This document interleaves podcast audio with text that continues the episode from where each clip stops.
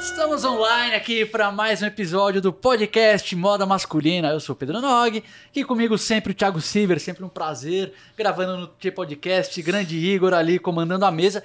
E hoje a gente está com um convidado muito especial. A gente sempre tem convidados muito especiais, né? É.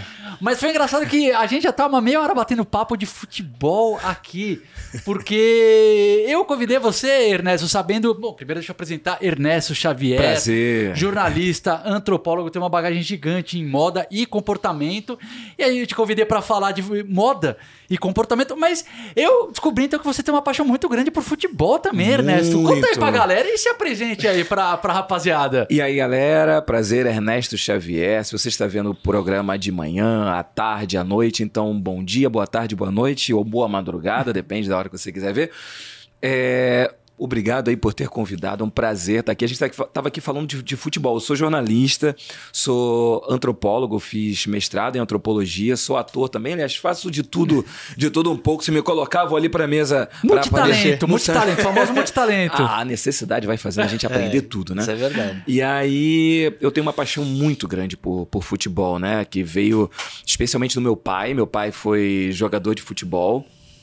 E sempre gostou muito de, de, de estádio, me levou muito para estádio.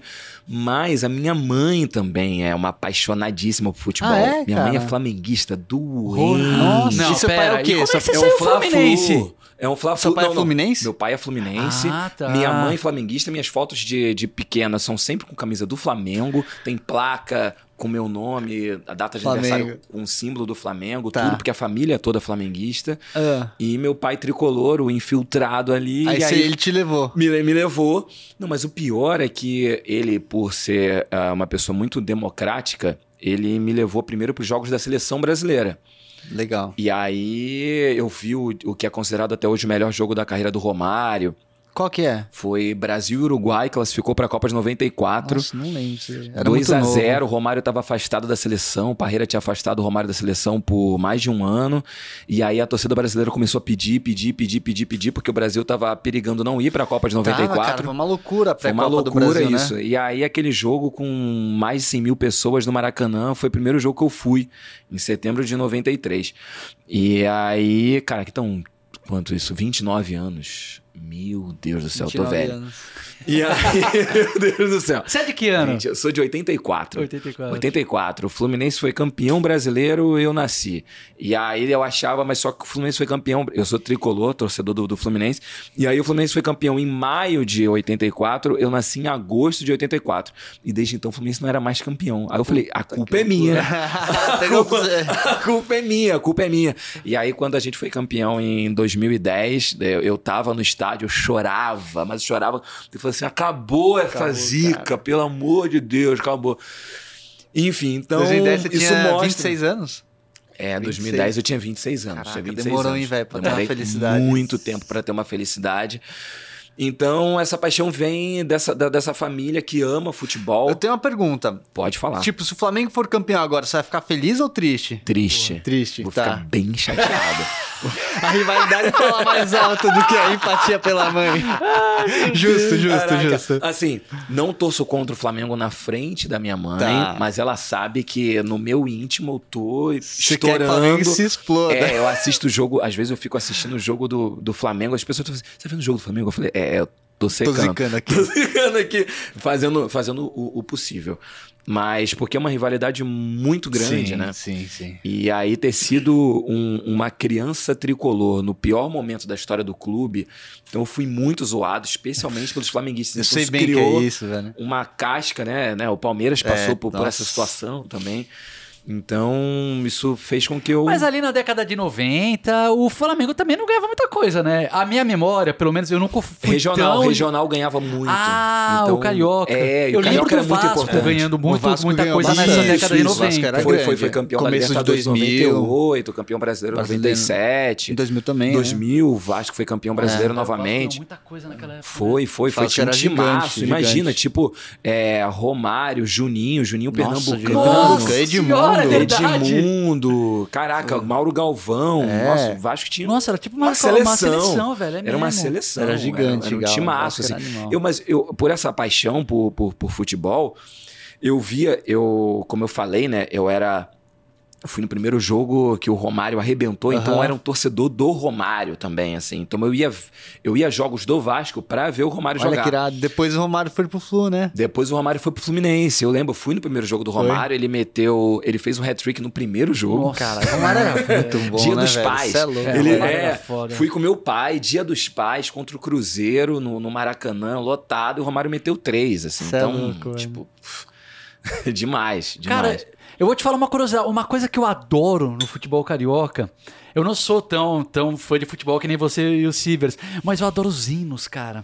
Você comentou que o seu pai, ele jogou no América, né? Isso, isso. Mano, eu tinha um CD que era da revista Placar, Aham. que eles colocaram um monte de artistas, eu não sei se você vai lembrar, pra gravar as músicas dos Uhum. times. E, mano, os hinos do Rio são lindos, cara. O hino São. do Flamengo, o hino do Fluminense, o hino do Vasco, o hino do América, com o Tim. Maia cantando. São todos, são, são todos escritos pelo, pelo mesmo autor, é o Lamartine, ba é, é, Babo.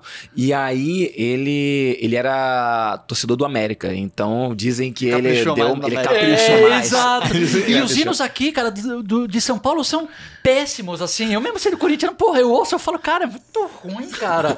Sabe, tipo, uma coisa muito burocrático que os caras falam, não fala nada com nada. Os hinos no Rio, eu sinto que fala muito de paixão. Aqui fala, pô, é, sabe, fica uma- coisa muito genérica. Então, o que eu mais gosto no futebol carioca são esses... São os hinos, não, os hinos, os hinos são muito legais, as torcidas gostam, né, de cantar ainda os hinos no- nos estádios. Sim, Enfim, e aí, tipo, eu acho essa coisa do, do, do, do futebol, já que eu es- estudo antropologia, é, do comportamento, né, da- das torcidas, da relação do torcedor com o seu time. E, e aí, já que estamos aqui num podcast sobre moda masculina, a relação do, do, do torcedor com, com a, a moda do seu time, né?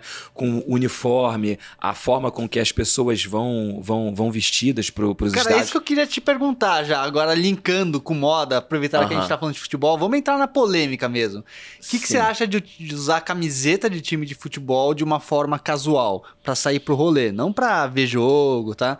Que isso é uma polêmica, Cara, sei eu, se eu você acho, acompanha. eu acho bem polêmico, assim, o uniforme que o cara usa no, no, no jogo, eu acho que é mais uma coisa pra você ver jogo. Eu acho muito difícil você colocar aquilo ali como algo de moda, assim. Porém, eu tenho, eu faço parte de um, de um grupo de, de torcedores de diversos times, né? Assim, tem gente de todos os times, a gente tem um time de futebol lá no, no Rio que a gente joga pelada e que eh, eles são apaixonados por uniformes de time. Então, são basicamente colecionadores de Tá. camisas de vários times de futebol. Aham. Aí a gente fica analisando no grupo, a gente fala assim: vocês viram a, a camisa que o Fulham, a segunda camisa do Fulham? Aham. Aí lança lá e fala assim: nossa, que coisa horrorosa. Então, primeira camisa do Chelsea, nossa, pô, tá bonita. E aí vai, vai analisando moda, design daqueles, Tá. daqueles uniformes. Mesmo assim, eu gosto das linhas que os clubes lançam, tipo a linha retrô, por exemplo, uma camisa de linha retrô, aí eu já acho diferente. Você consegue trazer alguma coisa pra você poder Mais usar casual, no, né? no- mais, Menos mais casual, esportivo. Até porque isso, às vezes eles esportivo. lançam de algodão, né? Daí é um tecido que fica mais Isso, bonito. é um você coloca uma calça jeans ali, uma bermuda, fica legal. é, eu você, acho. você consegue utilizar, né? Dependendo da- da- das cores do, do, do- do seu time, você consegue combinar com outras, Aham. é, com, com uma calça legal, enfim. Você pode usar no, no dia a dia. Mas a camisa de, de jogo eu né? acho bem complicado. É, é porque também hoje em dia, cara, é muito patrocinador, né, cara? Eu lembro Muito. antigamente era, pô, o Corinthians era uma calunga, aqui o tinta souvenir e tal. Acabou. Pronto. Hoje em dia os caras colocam aqui, aqui, pô, eu acho que. Cara, depende do time, Mas né? você resgatar as- essas camisas, né? Você pega essas camisas antigamente, você bota, tipo, aí realmente vira, É. vira moda, assim. Se Eu você pegar também uma gosto. original, antiga, nossa, aí fica lindo. É. Então, você pode usar até de outro time, que não é seu time, assim, porque fica, fica irado, sabe? Agora, as de, de hoje em dia. Não, não, não, não acho, não acho maneiro não. Eu acho mais quando você quer pegar essa coisa mais, mais retrô, então Aham. você quer botar um, aí você bota um, um boné ou, ou um casaco é, atravessado, sei lá, alguma coisa pra poder dar, um, dar uma, uma complementada, aí dá pra usar. Boa. Eu também. Ah, você quer Não, puxar uma? não. Não, que eu já aproveitar para puxar, porque você estava falando da questão antropológica, de como cada time se relaciona. Como cada time, como cada torcedor, né? Se relaciona com a moda em relação ao uniforme, assim. O que, que você repara de diferença? Você reparou em tudo que você foi de jogo em São Paulo, no Rio, de vários clubes? É, tem diferença? Tem, tem, tem diferença sim, porque a, a moda em si, aí é um conceito geral, é, ela, ela representa o, o, o, comportamento de um grupo, né? Ela, ela tem signos, símbolos que vão mostrar para as pessoas logo de cara quem é aquele grupo, de onde veio, é, o, é, que, que, que, mensagem quer, quer passar para as outras pessoas, mesmo que elas não percebam, elas estão fazendo, estão fazendo isso. Então, é, existem códigos que você vai identificar daquelas pessoas, ah, é, torcedor do Corinthians, é o pessoal mais da periferia, tipo assim, bem estereotipado, tá? Porque tá, você tem torcedor tá. do Corinthians em qualquer lugar sim, de São Paulo, sim, sim. né? E qualquer classe social. Mas o, o torcedor do, do, do, do, do Corinthians, ele vai ser aquele cara, então você vai ter um, um boné, um cara que vai usar o, aquilo gorrão. com boné de um gorrão, um boné de abarreta, ou é, é, se o cara vai de bermuda ou se ele vai de, de calça. Então você vai, você vai denotar até classes sociais ali e, e, e, símbolos que elas passam. Se é uma coisa mais, se você quer passar uma coisa mais de, de, de, enfrentamento, então você vai colocar uma, uma, uma roupa que você mostre mais o, mais o corpo, então você, tipo, uma, uma, uma camiseta cortada, assim, tipo, não, a gente é forte, a gente uhum. é isso. Então, se você quer dizer que você é uma torcida mais mais elegante. Você tem isso no Rio de Janeiro com o Fluminense, você ah, é? tem com o São Paulo aqui, aqui em São Paulo. Então, você vai ver a galera com, com, com um corte mais, mais fino, roupa mais colada, no, mais colada no corpo, pode usar calça, ou então uma bermuda mais, mais, mais, é, mais, mais fina, mais, mais transada. Assim. Então, você vai ver essas diferenças nos grupos, e porque aquilo representa o que aquele grupo é, é, passa, que imagem aquele grupo passa para o resto da sociedade, sabe? Isso se vê, inclusive, nas arquibancadas. Então, eu acho isso muito, muito, muito legal. Existem algumas torcidas que têm uma presença feminina muito, muito maior, né? que as mulheres se sentem mais à vontade para ir. Tor... Quais? no Rio, no Rio, as torcidas do Fluminense e do Botafogo, elas são torcidas bem com, com presença feminina bem grande assim. Então você tem linhas de roupa pra, para para a, a, as mulheres e você tem um uma presença muito grande de casais, né? Então ah, os caras eles vão muito mais vestido, muito mais comportadinho quando eles vão com as mulheres, né? Se ele vai sozinho, ele vai mais soltão, mais tô nem aí. Desleixadão. Agora é desleixadão, mas agora se ele vai com a mulher, não. Tipo, senão a mulher vai falar assim: você vai sair assim? então o cara se preocupa um pouco, um pouco mais para ah. sair, mesmo indo só pro estádio. Até porque não é só o estádio, né? Você ou você faz uma coisa antes, você vai. É... Você, você, pode fazer alguma, alguma coisa depois. Então, Sim. é a mesma roupa que você vai continuar utilizando, né? Você não vai trocar de roupa. Faz sentido. É, é. verdade. Que hoje em dia, qualquer lugar que você vai, você tem que comer, né? Ou antes ou depois você vai querer, né? É. Ir num restaurante e tal. Então, Existe. Então, você, vale a pena refletir nisso. Cara. Conta um pouquinho então assim da, da sua questão é, com antropologia, porque uhum. você é formado em jornalismo, sim, se, eu não, se não me engano. Exato. E depois, o que te motivou, assim, para você estudar também antropologia? Cara, é uma coisa meio doida, assim, porque quando eu fiz faculdade, no início dos anos 2000, é, o meu sonho sempre foi ser jornalista, desde criança. E aí eu estudei jornalismo, só que na grade curricular de todas as, é, de todas as profissões, de todas as carreiras é, de humanas, você tem algumas outras matérias como sociologia, antropologia, enfim, Base. estudos é, básicos.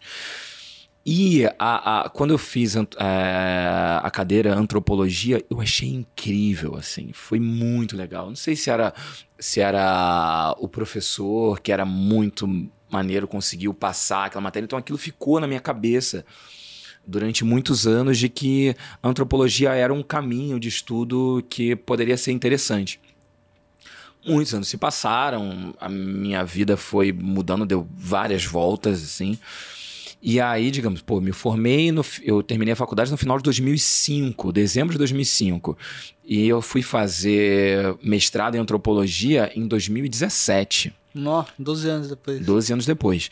Eu fiz a prova no final de 2016, passei para a UF, Federal Fluminense, em Niterói, no Rio de Janeiro.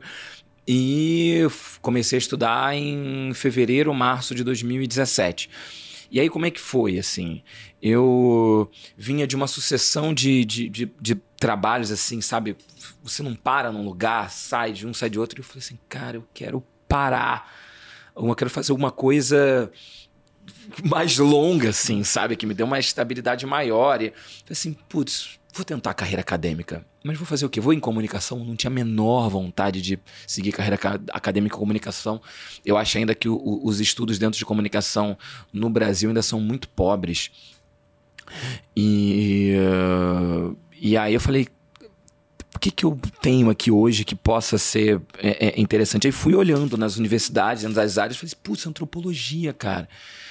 E uh, não, sei, de repente alguma, alguma coisa, mãos da guarda, buzinou no meu ouvido. Falei, vai lá, faz, que vai ser maneiro. e aí, aí eu cheguei e vi aquilo, tinha um concurso para antropologia que estava aberto para dali a dois meses, tinha a prova. Falei, putz, nunca estudei antropologia, só na faculdade, lá no início dos anos 2000, há 12 anos, não lembro nada. Mas eu lembro que era legal.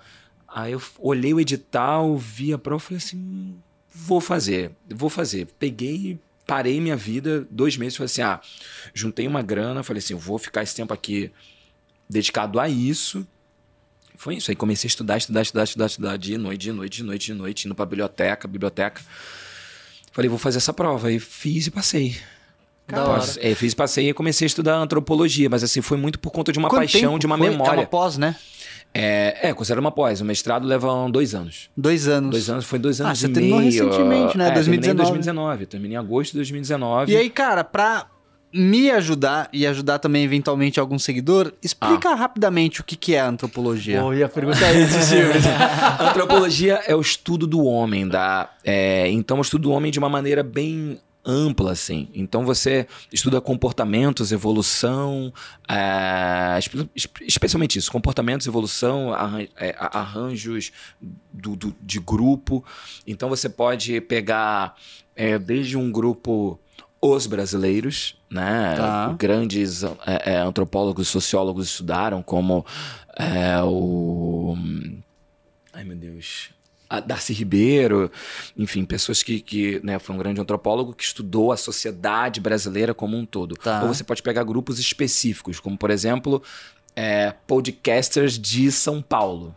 Tá. Então você bem vai... nichado. Bem nichado. E os estudos normalmente hoje eles são mais nichados mesmo assim, porque é, Percebe-se que a, a, a, sociedade ela é muito diversa, você tem comportamentos muito distintos de cada grupo, então com certeza nós vamos encontrar é, características bem próximas, coisas que, que vão, tá, vão uhum. estar presentes em todos os podcasts Entendi. de São Paulo. E quando você é, concluiu o seu curso, você fez algum trabalho específico em algum sim, nicho? Sim, sim, sim. Foi? O que, que acontece? Aí vai uma, uma história um pouquinho maior, mas eu vou, vou resumir. Em 2015, é, eu estava no Facebook, era um cara que escrevia bastante ali no, no Facebook, não era conhecido, mas estava sempre ali falando alguma coisa. E aí, um belo dia, completou agora sete anos, foi no dia 24 de setembro de 2015, eu publiquei um. Eu estava na casa de um, de um grande amigo meu, do meu melhor amigo, meu irmão, André, em Copacabana. E dormi lá na casa dele, da família dele, que era minha família, e eu fiz, escrevi um post, assim, eu estava indo pra praia, ia dar uma corrida na praia, e aí eu escrevi um post por conta de uma questão que estava acontecendo na cidade do Rio de Janeiro naquele, naquele momento. E o post viralizou. Assim, era um post que falava sobre o meu medo como sendo um homem negro de ser confundido com, com um bandido na rua e poder tomar um tiro, poder ser preso, poder apanhar, porque era uma questão que estava acontecendo ali na cidade naquele momento, estava saindo no jornal algumas coisas sobre isso. E aí eu refleti sobre isso antes de correr. E aí eu escrevi um, um textinho curto e, e, publiquei. E aí, antes de eu, de, eu, de eu, Aí eu publiquei, tomei o café, pá, tô ali me preparando. Aí uma amiga chegou e falou assim: Ernesto, pô, vi seu texto, gostei, posso compartilhar? Eu falei, pode. Aí uma outra pessoa, posso compartilhar? Pode. Posso compartilhar? Pode. De repente, eu, eu não fui mais pra praia, porque aquilo virou um, um negócio. Começou. Na hora já? Na hora. Na Caraca, hora. Foi velho. pá, pá, pá, pá. Começaram a compartilhar, compartilhar, compartilhar, compartilhar. E, E o post foi no Facebook. no Facebook. 2015 Tá. era porque o Facebook a galera Era muito- tava no auge do Tava Facebook. no Não, mas auge, muitas assim. coisas estouravam de tipo, você publicava no site, jogava o link no Facebook. Não, esse você escreveu Não, no não, é, Facebook. foi um texto Tá, que eu escrevi, as pessoas começaram a compartilhar dentro do Facebook. Entendi. E, eh, e aí, provavelmente, também prints começaram a surgir, tipo, Sim. no WhatsApp, em outros, em outros locais. E aí, tipo, meu celular naquele dia travou duas vezes, por conta da quantidade de mensagens, assim. Caraca, velho. É, aí até que à noite, um jornalista do Jornal Globo entrou em contato comigo e falou assim: olha só, o seu texto vai sair amanhã no Anselmo Góes, que era o, é o- era o colunista mais. Até hoje, no, no Rio era o colunista Nossa, mais. Viralizou muito rápido e É, grandão, muito rápido. velho. Aí saiu, tipo, é, é, é, foi o, o post mais, mais visto na semana, naquela semana, no Brasil. No Facebook? No Brasil? No Brasil. Caraca, que loucura, É, velho. foi o post mais visto. Então, e aí, é, o que, que aconteceu a partir disso? A primeira onda, aí eu comecei a entender como funciona a viralização, né? A primeira onda é de apoio, né? É, é- é- são das pessoas que estão simpáticas àquilo que você escreveu. E a segunda, a segunda onda é quando aquilo ali sai da bolha. Então, aquilo ali primeiro fica numa bolha de. Quem sintoniza, quem se identifica. Sintonia, exatamente. Tá. E aí depois aquilo, alguém que conhece alguém que sintoniza, não gosta daquilo e começa a jogar nos grupos Tá. e, e começam a ter ataques coordenados. Né? Então você, você, você percebe mesmo as ondas de ataques coordenados, assim, com certeza surgem num determinado grupo. Isso acontece até hoje. A partir dali, eu passei a ficar escolado porque isso passou a ser uma constância. Tá. Passei a viralizar algumas vezes. E aí é, eu comecei a receber ataques, assim, pesados, memes racistas pesadíssimos. Algumas coisas eu tenho gravadas, não tenho aqui, mas tenho no computador. Coisas pesadíssimas eu comecei a, a receber. Isso que as pessoas acham assim, nossa, poxa, o cara foi chamado de macaco. Não, fui disso aí foi pouco Nada. porque eu, porque eu, fui, que eu fui chamado. Então, é, só que ao mesmo tempo que eu recebi esses ataques, eu recebia mensagens de pessoas do Brasil e do mundo inteiro, pessoas do mundo inteiro mesmo, é, assim, poxa, o que você falou me representa, eu passei por tal e tal, tal, tal situação. As pessoas começaram a contar histórias das suas vidas em relação ao racismo. E aí eu percebi que ali existia uma necessidade, existia um, um buraco.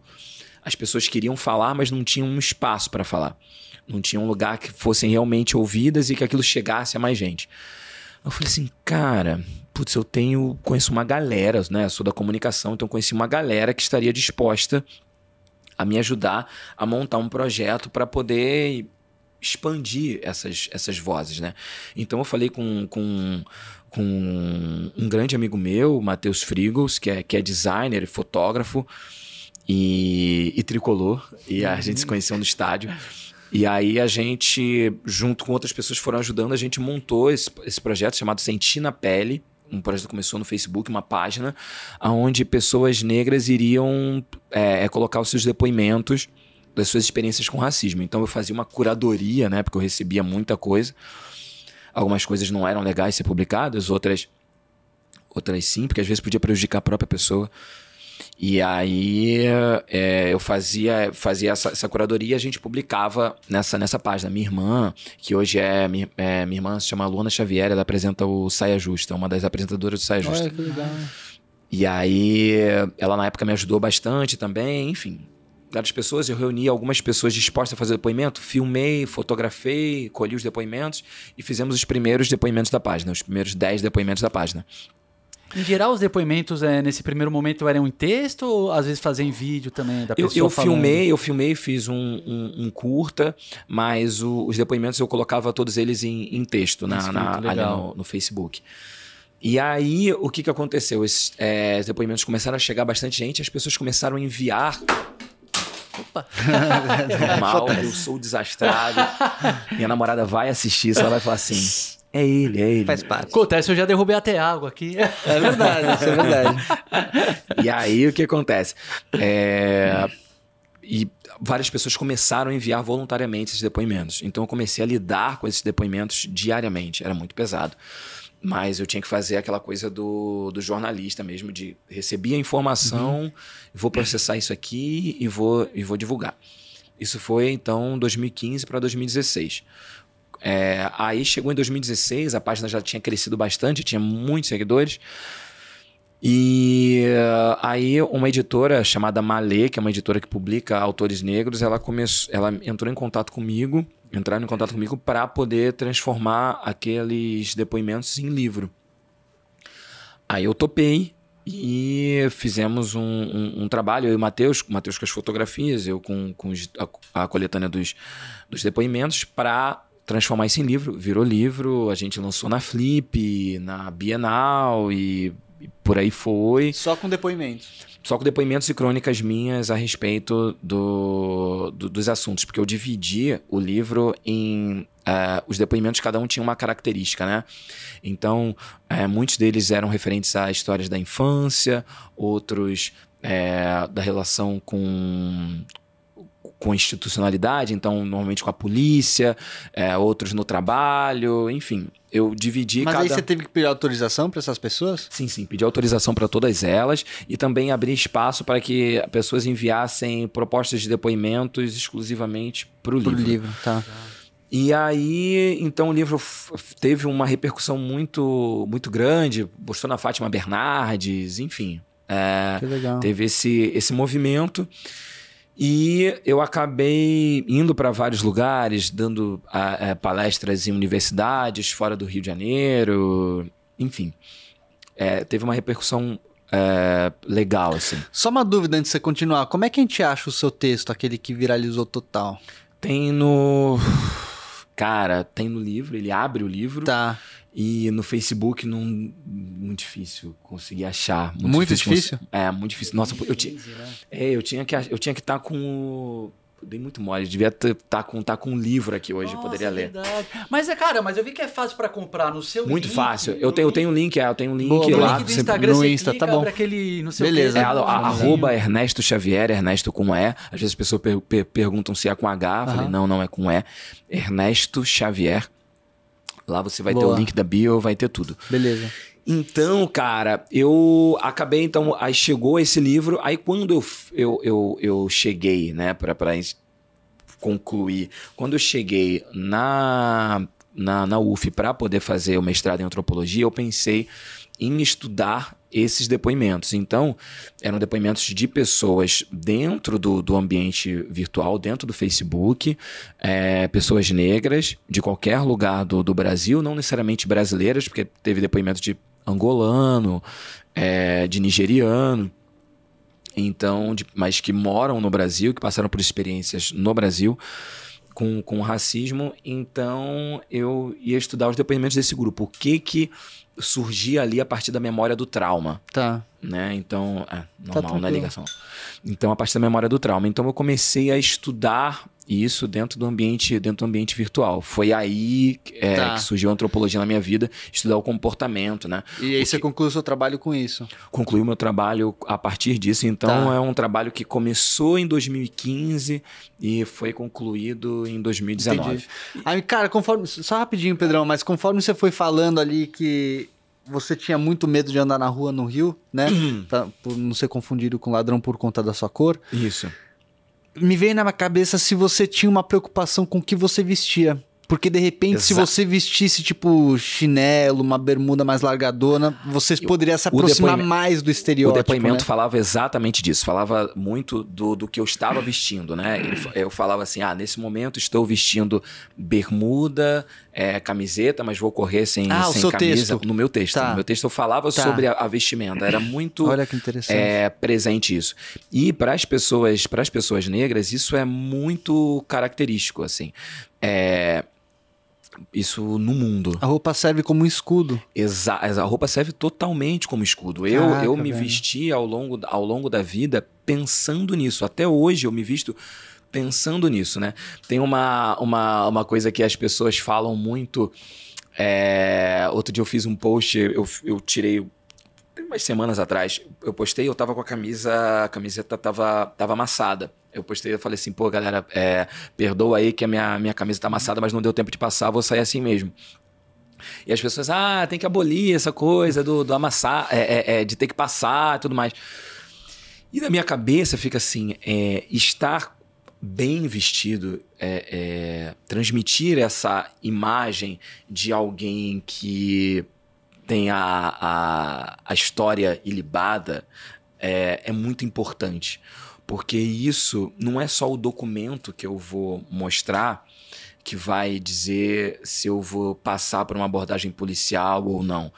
A roupa, o, a imagem. Eu, a imagem que eu vou passar vai, vai me dar um pouco mais de, de segurança. Entendi. E, e, eu tenho histórias na minha, na minha vida que, que, em que, digamos, a forma como eu estava vestido me salvou.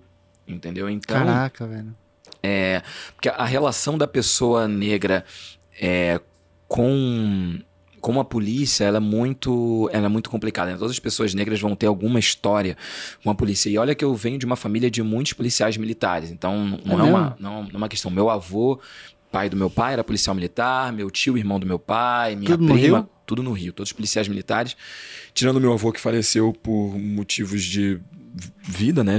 De idade. Os outros dois faleceram por... Em serviço. Em serviço. Nossa. Né? Essas histórias você, você se sente à vontade de compartilhar com a gente? Que você Ah, falou que a roupa tipo te ajudou numa situação às vezes. É, não, é, é- então, então o, o que que acontece? É, numa, numa abordagem assim, então quando eu, eu tô vestido, digamos, no Rio chamaria de, ah, é um, é um playboy, então eu, eu usava, o que que, o que que acontece? Você tem códigos de roupa negros e códigos de roupas brancos, então eu tinha que me vestir com códigos brancos para ter passabilidade numa, numa abordagem. Cara, tem uma outra coisa assim que veio, que foi uma coisa que eu, que eu criei e eu, eu ensinei para outras pessoas, as pessoas usam e, e funciona super, que é a roupa do futebol. O que, que acontece? Todos os meus documentos, deixa eu ver se até mostrar aqui, porque eu tenho documento aqui. É, todos os meus documentos eu tiro com a camisa do Fluminense. Hum, é estratégico. É estratégico. É estratégico. Não é porque eu sou, pô, sou muito torcedor do Fluminense. Sou, é mas. também. É também, mas eu, eu, eu entendi que era um código que, é, numa abordagem policial, ela te salva. Por ser o Fluminense especificamente ou por ser Não, aqui, ó, futebol? todas, não, não vai dar pra ver, mas vocês vão ver que tipo, tem um- Sim, tem as sim, listas, sim. né? Tem as é característico. Porque todo mundo no Rio tem alguma relação com futebol, especial, homens especialmente, né? Então, e, e pessoas do, do, do- que estão na, na polícia militar, elas vêm de origens normalmente mais humildes, né?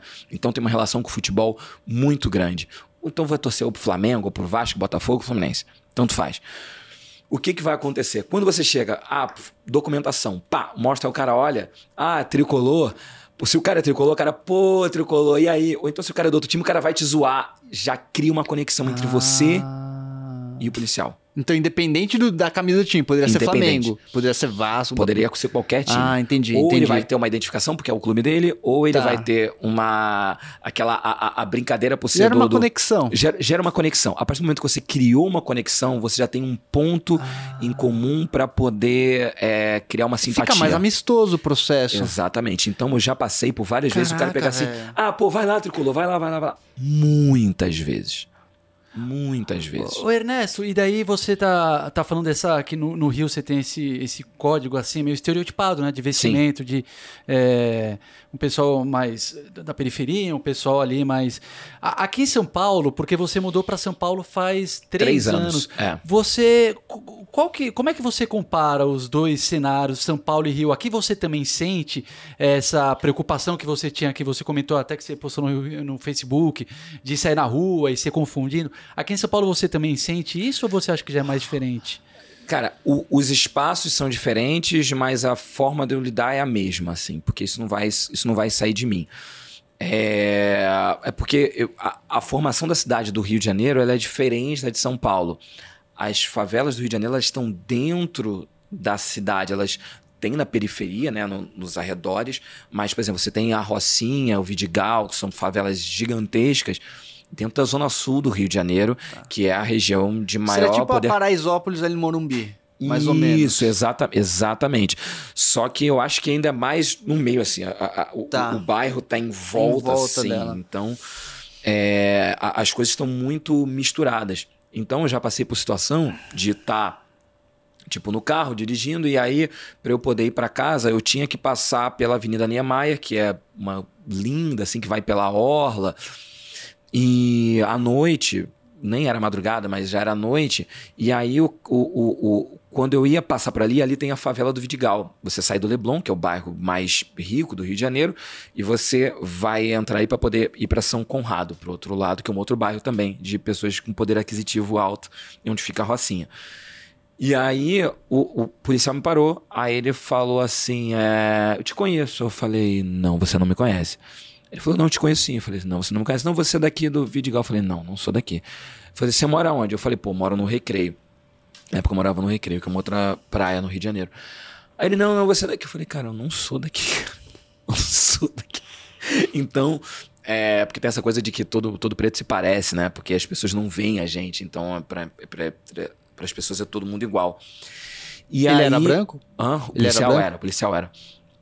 Mas só que existe uma outra coisa que a antropologia explica, é que a partir do momento em que você veste a camisa da corporação, você, ele não se identifica mais se ele é branco, preto, pardo ou qualquer outra coisa. Ele é a corporação. Entendi. Ele vai reproduzir os códigos da corporação. Entendi. Então ele vai poder. As pessoas falam assim: ah, é um policial preto matando outro preto. Não, é um policial matando outro preto. Entendi. Não importa se ele era preto, branco, coisa tal. Ele, ele é a corporação a partir daquele momento. Aquele uniforme, ele, ele, ele traz outros, outros códigos, outras, outras regras de conduta para ele ali dentro. E aí aqui a gente tem outras regras de conduta e passa pela moda. Mas ele Passa- te abordou por quê, esse policial? Porque eu tava dentro de um carro Entendi. novo. Ponto. Ponto, assim. Eu, eu, eu. Teve uma época da minha vida que eu andava muito de carro à noite, fazia teatro é, na Zona Sul e morava na Zona Oeste do Rio. E era um deslocamento grande. Se eu não fizesse de carro, era muito difícil, assim, para fazer. E aí é, eu voltava da aula à noite, então eu, eu era abordado toda semana. Toda semana. Chegar ao ponto de eu ser parado na mesma blitz, e quando o cara ia me parar, ele falou assim: Ah, você, não, não, esse a gente conhece, pode ir, pode ir, pode ir. Porque toda semana eu era parado. toda semana eu era parado. E aí, cada vez mais, a roupa, ela, ela passou a ser uma, uma forma de, de, de me defender, assim. Então, se eu tivesse é, vestido com códigos da periferia, e eu vim da periferia, eu ia ser muito mais abordado, eu ia passar por muito mais problemas. Então, me vestia com códigos de outra área da cidade, que era a área que eu acessava para estudar, para poder ter menos problemas. Então, eu me vestia, é, é, passei a prestar mais atenção na, na moda para poder estar é, mais seguro, menos ameaçado, sim, assim sim. né? Porque é isso, já já tomei tapa, já já aquela abordagem que você toma, né? O cara tá te revistando, ele te dá um, um- praticamente um soco assim na genitália, assim por Nossa, baixo, é. né? Dizendo que tá te abordando.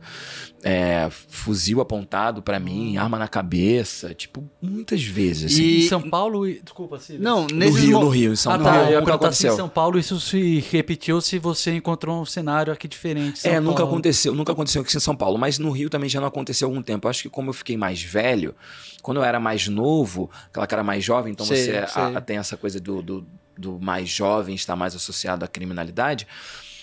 É, então eu era muito mais abordado, muito mais confundido, né? Bem entre Sim. aspas. Mas aí mais velho eu passei a ter menos, menos problemas. Mas nessas abordagens você.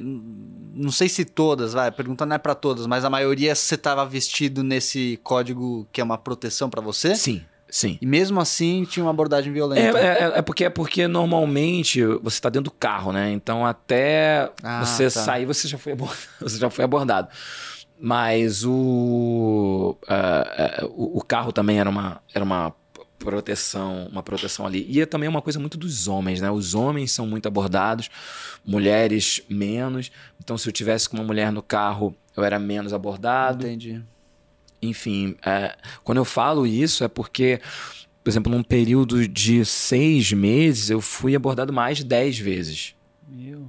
Né? Isso aí, uma outra pessoa, uma pessoa branca, ela não passou isso na vida inteira dela. Uhum. Eu passei ali num períodozinho, seis meses, assim, toda hora, toda hora, toda hora. E eu não morava na favela, assim, não é pra dizer assim, ah, eu tinha uma operação policial na frente do lugar onde eu morava. Não, eu morava bem distante de qualquer de qualquer é, é, comunidade, o que já é errado que, que coloquem esses lugares como um lugar criminalizado, né? Uhum.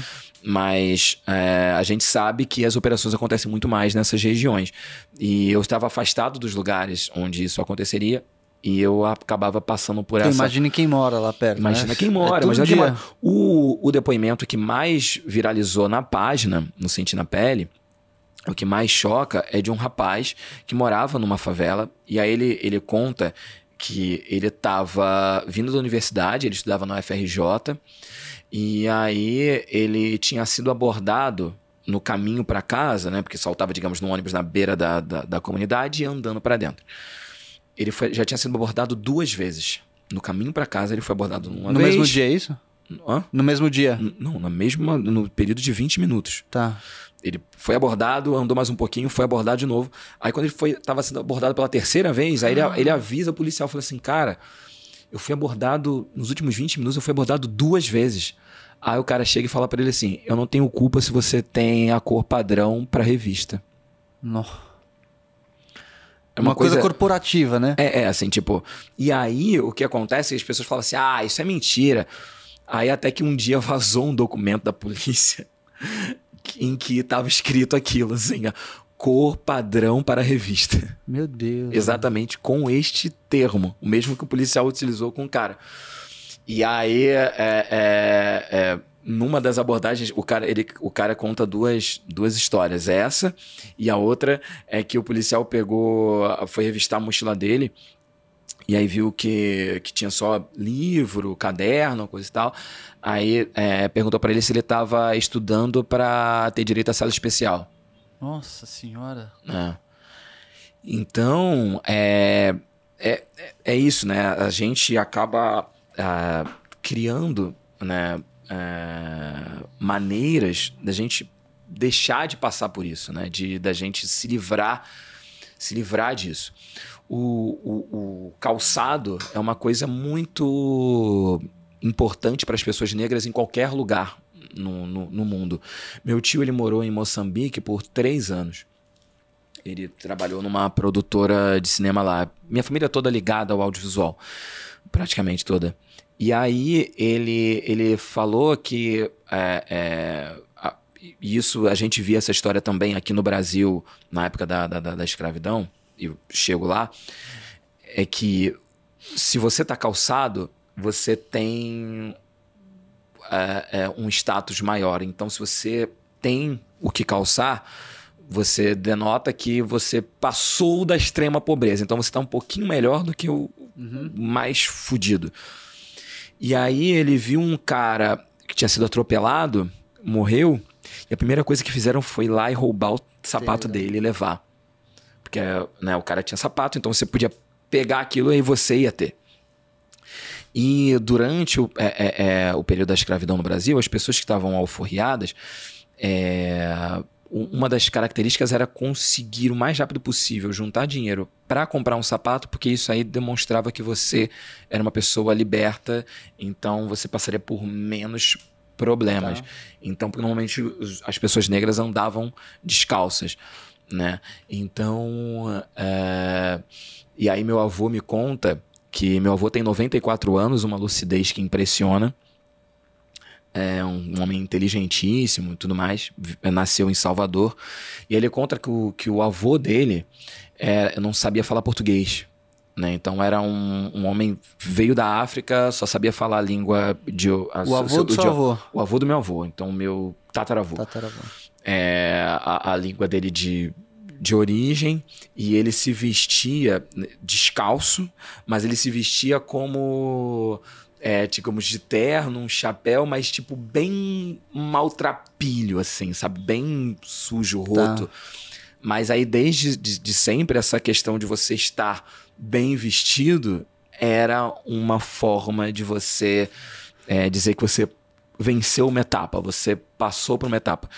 E o se vestir bem, por exemplo, as pessoas veem fotos minhas, tipo, veem meus anéis, assim, é, relógio, é, sabem que foi uma coisa que eu aprendi com o meu avô. Meu avô sempre se vestiu muito bem, ele se vestia com externos mais é, mais alinhados, de linho, sapato, é, enfim, da, da época, é, aquela coisa de duas cores e tudo mais. Então era uma maneira dele também mostrar que que tinha é, é, ascendido, né? que ele tinha ultrapassado uma determinada barreira. E até hoje, então, meu avô é muito ligado em perfumes, então quando eu viajo para o exterior, meu avô viajou muito para o exterior. Hoje em dia não mais por conta de deslocamento, essas coisas. Então era uma coisa que ele trazia muito. Então quando eu viajo, eu trago perfume para ele, ele me dá dinheiro, eu trago perfume. Esse relógio aqui foi um relógio que eu trouxe para ele da Inglaterra. Legal. E ele depois ele me deu.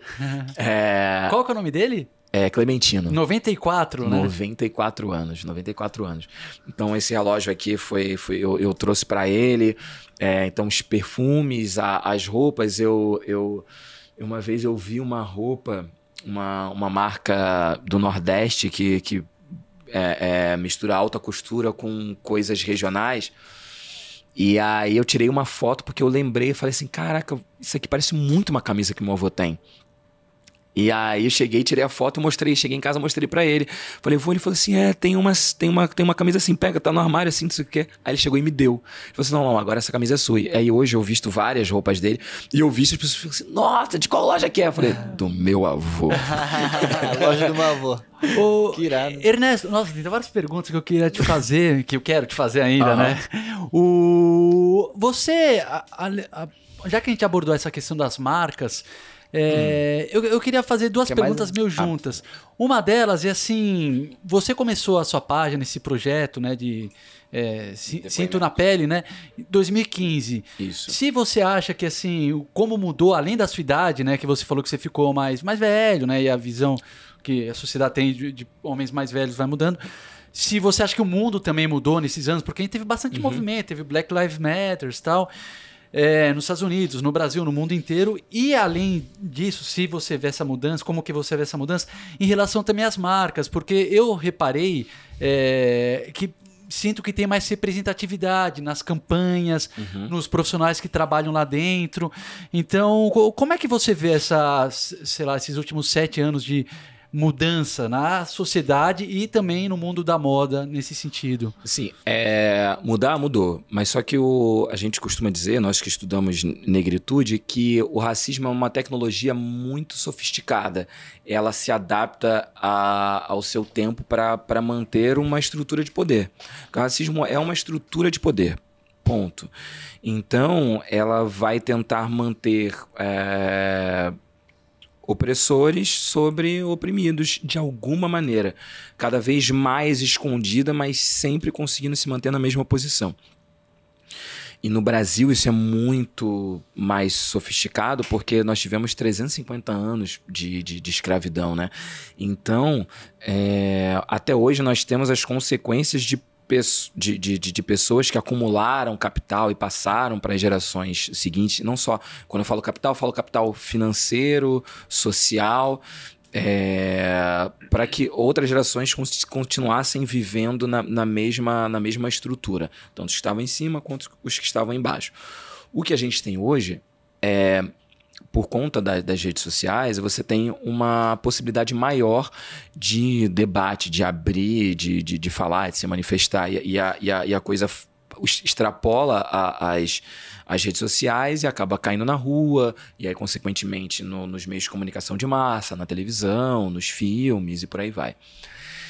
Então você tem um debate maior mas é, é, e, e, na moda você tem uma busca maior por tecidos africanos, você vê coleções sendo lançadas com essa característica, você vê modelos negros aparecendo mais em campanhas, mas ao mesmo tempo você vê uma, uma polêmica que aconteceu essa semana de uma, uma linha de, de, de roupas é, baseada na estética africana sendo estrelada pela Jade Picon, pela Arezo. Então, você vê que, e, e, eu acredito muito que isso tenha sido uma estratégia de marketing da marca para causar polêmica, para causar essa discussão que aconteceu. É, você acha que foi intencional? Com certeza, com certeza. As pessoas sabem o que elas estão fazendo. Você não, você não tem uma, uma, uma estrutura de uma marca como, como que vai Arezo. desse jeito, né? É, que você não tenha no marketing várias pessoas e que elas não, não, ninguém vai falar assim será que isso vai dar problema? É verdade é vai. pode ser interessante que dê problema. Porque é aquilo a gente vê várias várias pessoas que, que, que estouraram na, na rede, nas redes sociais por conta de polêmicas, ganharem mais seguidores. Isso é verdade. Então você, você que percebe... é uma coisa muito louca, né? Às vezes a pessoa fala um absurdo, um absurdo. viraliza da maneira mais negativa possível. Aquele caso do, do, do mendigo que, que, que transou com a, com a mulher, tipo, aquilo estourou. É, Quando eu vi, foi o Carnaval do Rio, né? tava o cara...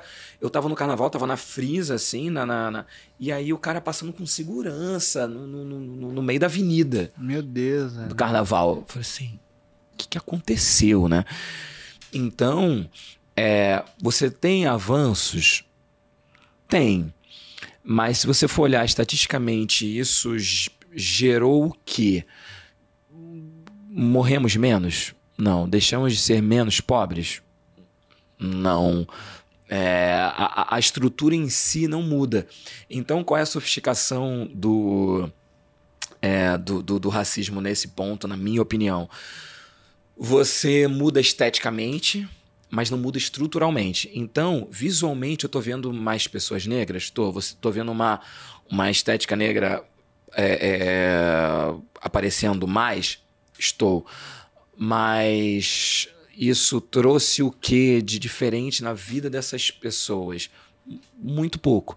O que eu vejo é, é, dentro dos grupos, mas é uma coisa muito nichada, uma coisa muito de, de, de, de grupo mesmo, mais fechada, é, um resgate maior de, de estéticas negras e de valorização de estéticas negras, mas isso é o famoso nós por nós, assim, é, é, é de nós feitos para nós mesmos. Então, de valorização de pessoas negras falando, se valorizando, se é, divulgando, é, se achando mais, mais, mais bonitos, mais. É, enfim, mais interessantes. Então eu, por exemplo, eu, eu tenho uma coleção enorme de camisas de tecidos africanos, assim, do Benin, da, do Senegal, de Moçambique, de Angola, diferentes tipos de, de, de roupa. Tem o terno do, é, é, do, do Benin, todo feito com, com, com tecido do Benin. Uh, então, porque eu, eu gosto de falar assim, bem assim, não, esse é do Benin, esse é do Senegal, esse é do Mali porque normalmente falam como Sim, África, como se fosse coisa uma só. coisa só, né? Assim como o mundo vê a América do Sul como uma coisa só e a gente aqui se achando os ocidentais. E, e, não somos vistos assim pelo mundo. É, Bacurau tá aí, não sei se vocês viram Bacurau Sim. tá aí para mostrar isso, né? Acho que eles veem assim, tipo, não, vocês não são brancos, vocês são latinos, ponto. E então, é, a gente tem essa valorização dentro do, do, do nosso grupo.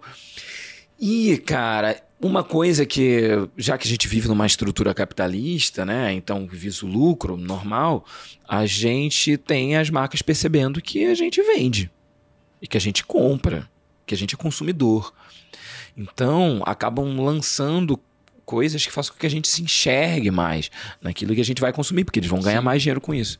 Então é natural. Mas ele, isso não seria aconteça. o começo de uma mudança, de repente? Eu, Eu não sei, você que, que é especialista no assunto, né? Mas por mais que a mudança ela seja mais estética do que na prática, no, o movimento de mudança não, não faz esse caminho? Você começa do superficial para depois ir mergulhando numa coisa mais profunda? Então Eu a tendência acredito, não é que a gente alcance essa acre, mudança? Acredito que sim, é porque, é porque é, é para nós a as questões são tão urgentes que a gente acha assim, nossa, tá muito lento. Entendi. Meu Deus do céu, quando é que isso, quando é que isso vai mudar?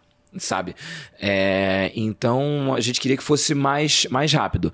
Mas eu acredito que, por exemplo, a pandemia, quando a partir do momento em que as pessoas ficaram dentro de casa e a internet foi um, um único refúgio para a grande maioria das pessoas, é, e na internet estavam acontecendo essas discussões, então as pessoas começaram assim: Meu Deus, existe racismo no Brasil. Aí viam o Big Brother, assim: Nossa, o Babu Santana usa um garfo no cabelo, o que, que isso significa?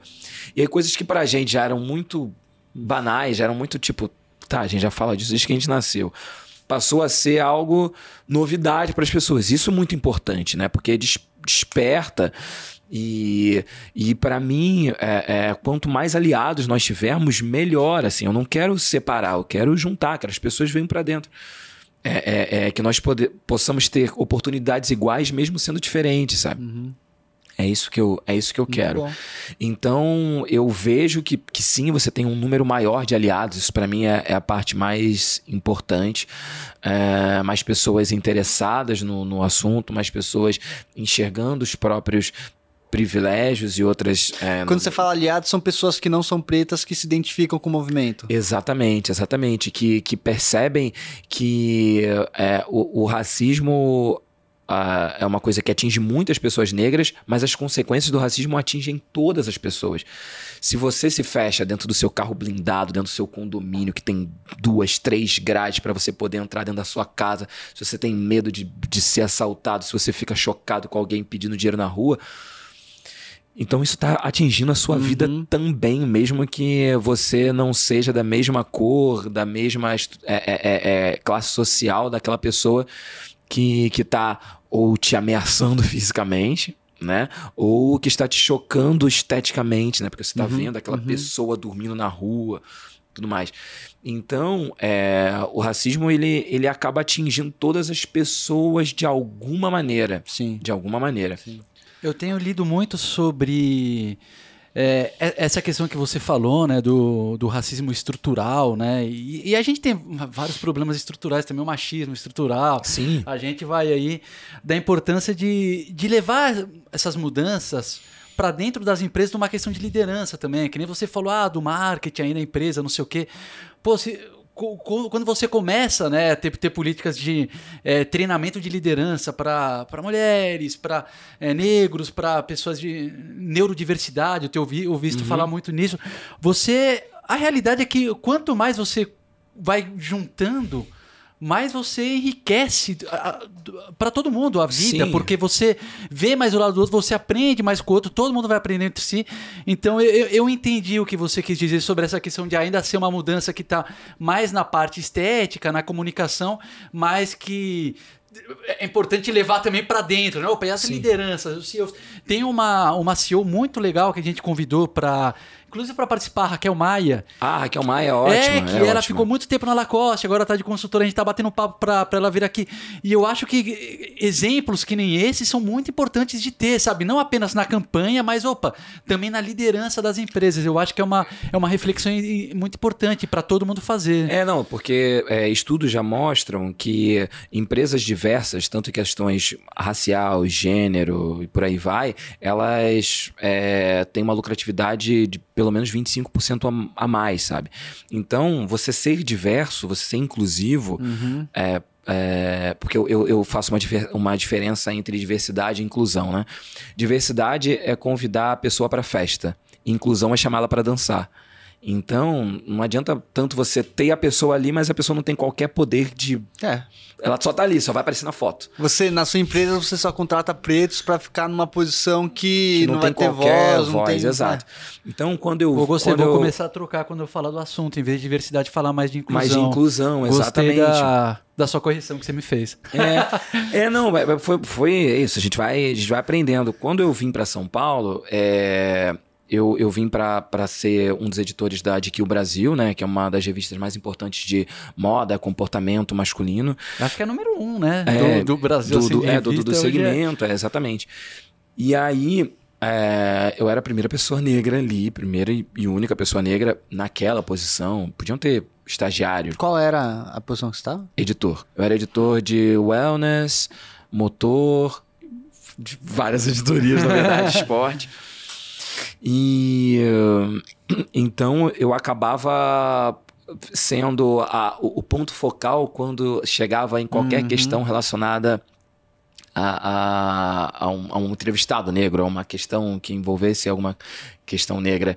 Então eu fiz algumas capas. Logo de cara, eu cheguei e já fiz uma capa com Emicida, que foi incrível. Ele, foi ele, que ano isso? Foi em 2020.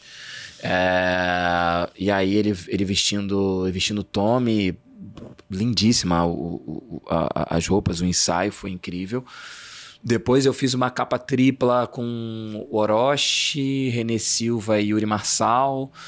É, e aí, digamos, eu vi um movimento da, da, da revista para que a gente sempre tivesse é, alguma é, questão estética negra dentro da revista, ou na capa, ou em matérias dentro da, da, da revista, né? Eu sempre ali, o chato do, do, da reunião de pauta, falei assim, então, gente, vocês perceberam que essa edição tá bem branca? A pessoa, ih, é mesmo, pô.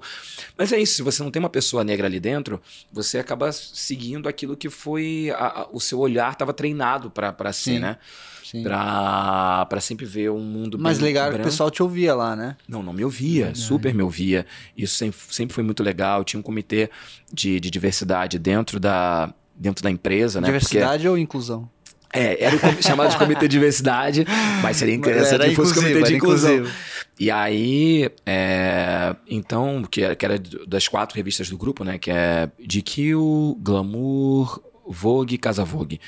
Então, que era então tinham sempre debates mensais né? Então, é, é, planos de, de você alcançar dentro da estrutura da empresa um número que representasse a sociedade brasileira, então que você tivesse 56% de pessoas negras até 2023, enfim, provavelmente vão estender isso porque veio pandemia, então acabou atrapalhando o processo. Mas enfim, então você tinha é, iniciativas que caminhavam para esse, esse lugar, né? para que a gente pudesse ter uma, uma empresa mais é, inclusiva e que expressasse isso nas suas edições.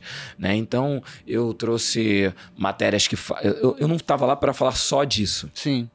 Falava de de tudo. A princípio me parece que nem era para isso, mas você acabou sendo colocado nessa posição. Pelo isso, que eu entendi, é, acabei sendo colocado nessa posição até, até porque é, eu cheguei em janeiro de 2020. É, a pandemia estourou em março de 2020. Em junho a gente teve o o, o caso do, do, George Floyd, e aí os protestos, uhum, se espalhou pelo uhum. mundo, então a questão passou a ser muito importante. Se você não colocasse aquilo, você estava atrasado Sim. demais e seria cobrado por isso.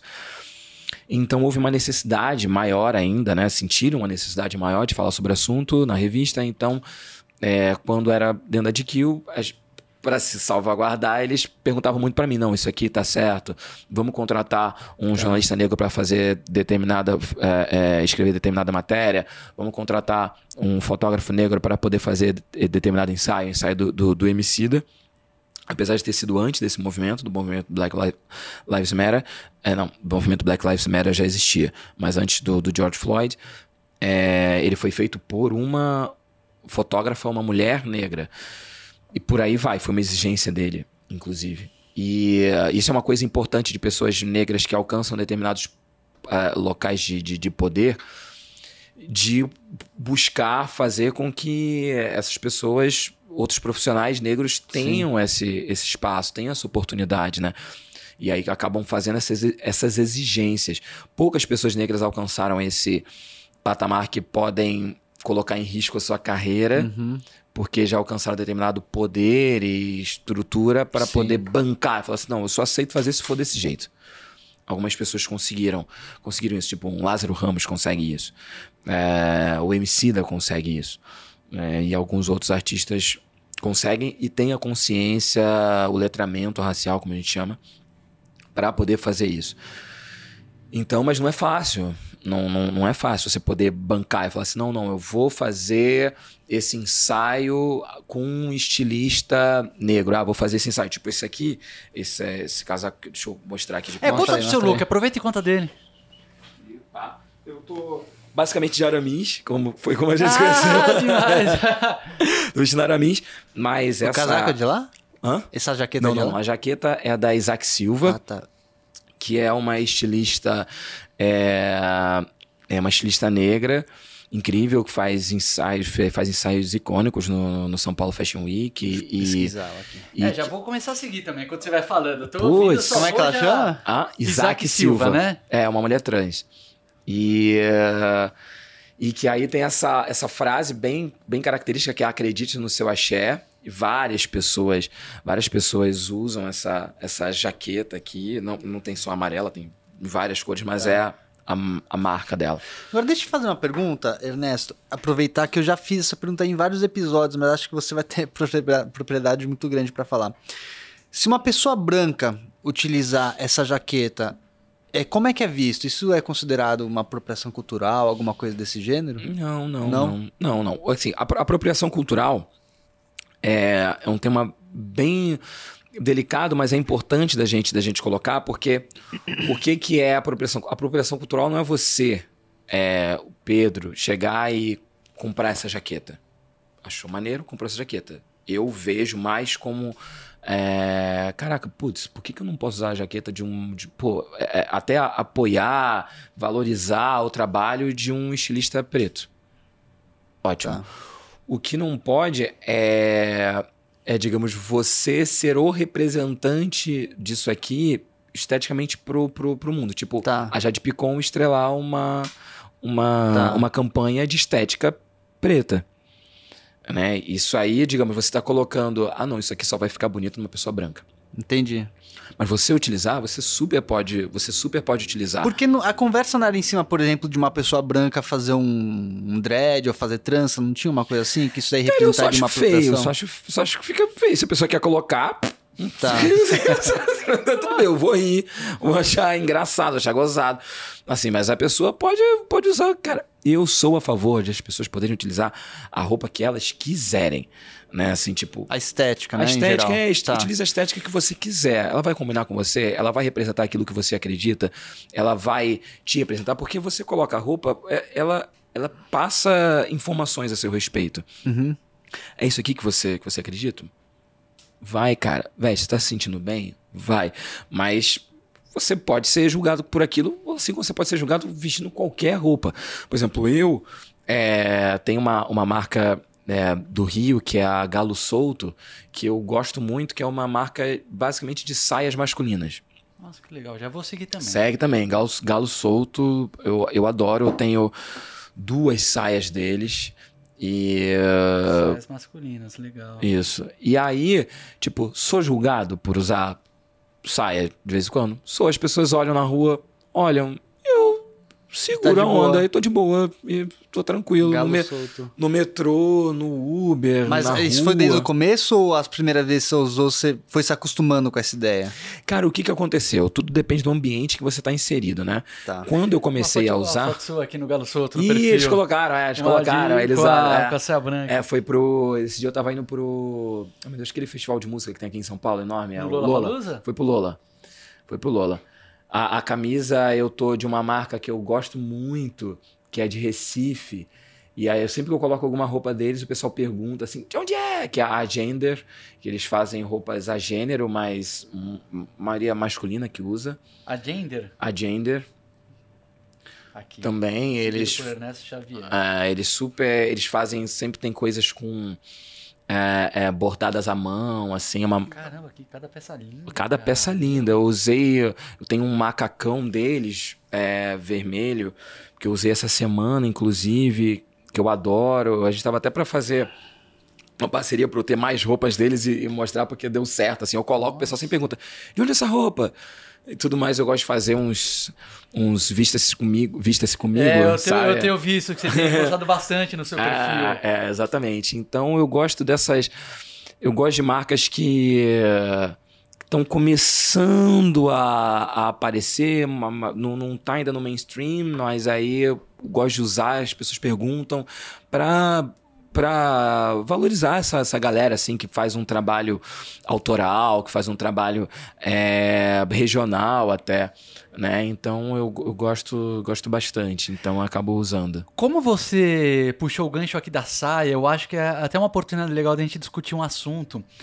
Que esses dias a gente estava num grupo ali de. num grupo do WhatsApp que tem pessoas que trabalham com moda masculina.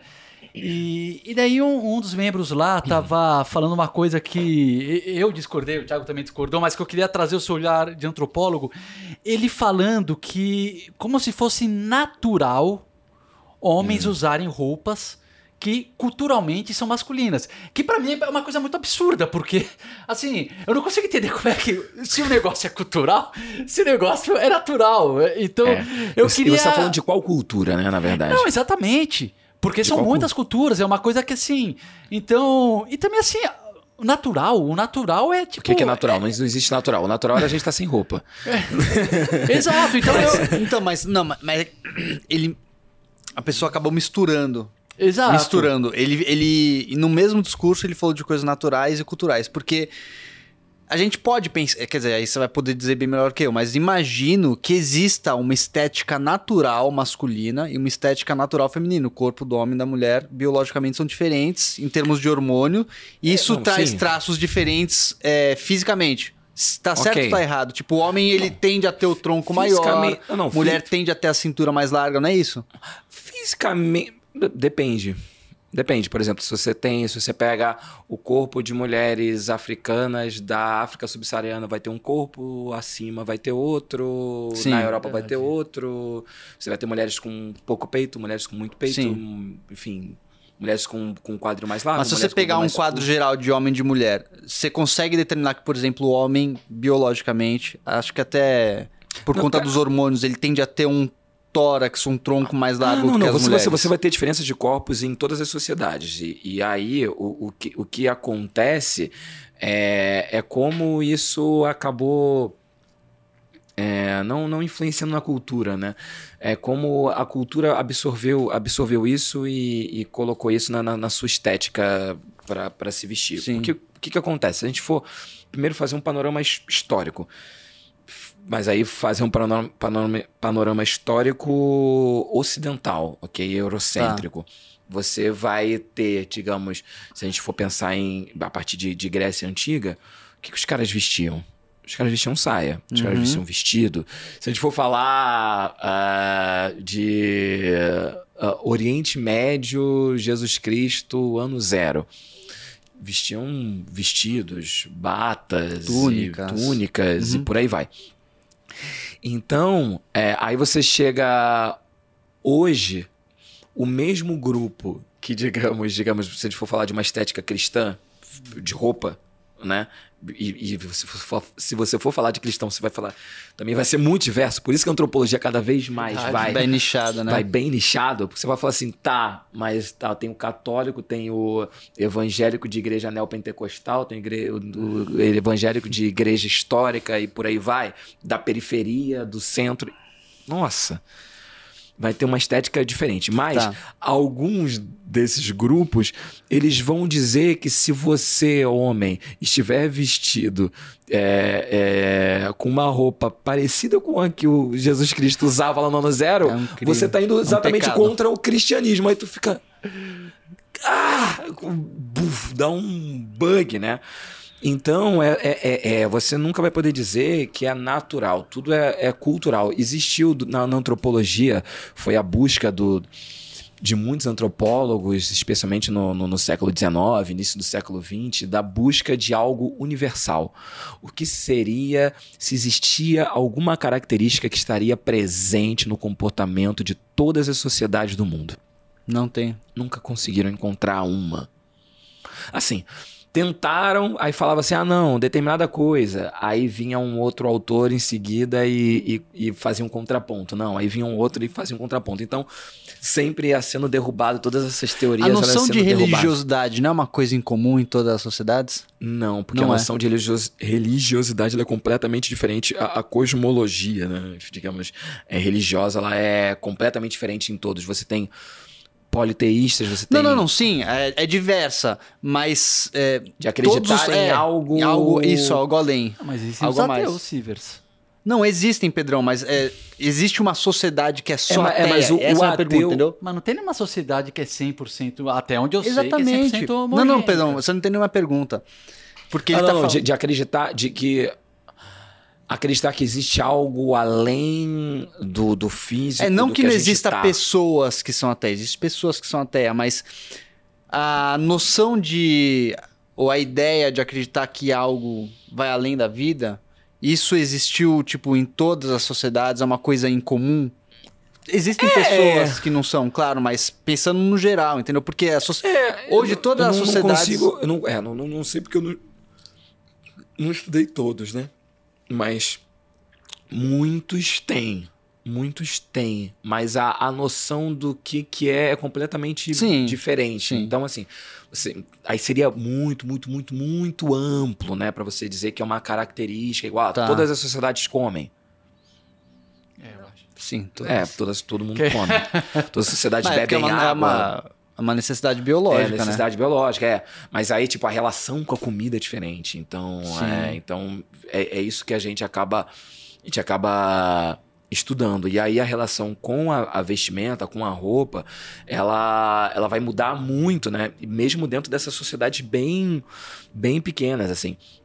Eu lembro que o, o livro que eu estudei, que é para a prova de, de antropologia para poder passar para o mestrado, era um livro clássico, assim, enorme, é, que estudava uma sociedade de Papua Nova.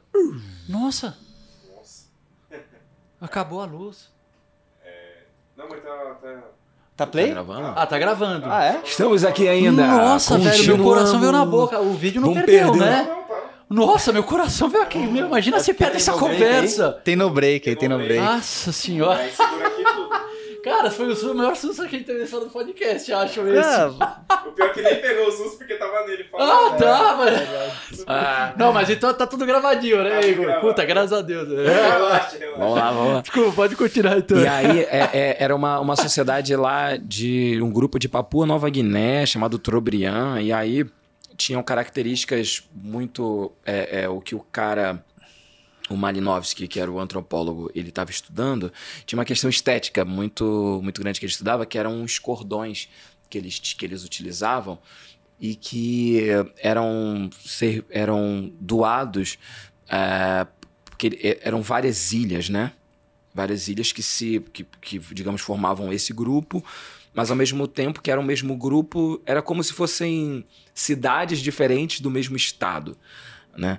Certo. e aí é, esses grupos se comunicavam. Então eles iam de barco para tal lugar pá, se comunicavam. E aí tinham trocas de, de coisas trocas de alimentos. E tinham essa troca desses cordões. Uhum. e aí o cara estudou esses cordões, e aí porque era uma coisa estética, assim, aí quanto mais cordões, é, enfim, quanto mais é, elaborado fosse esse cordão, mais prestígio Tá. você tinha.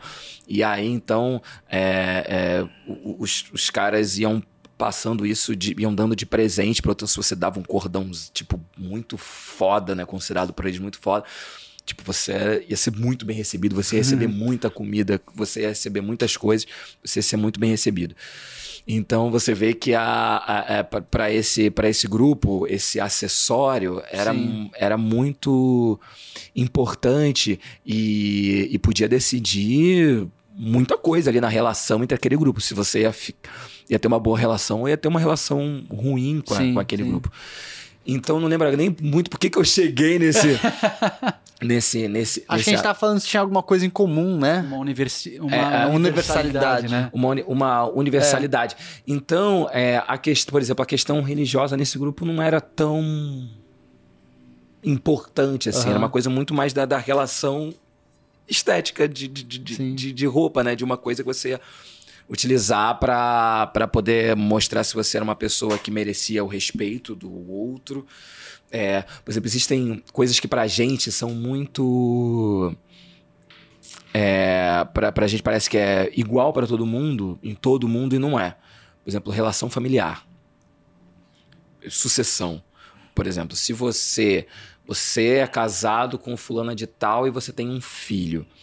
Pra você, isso é tipo, ah, você faleceu, as suas coisas vão pro seu filho e daí por diante, né? A gente vê essa relação a partir da, da sucessão. Ah, quem é meu irmão, quem é meu pai.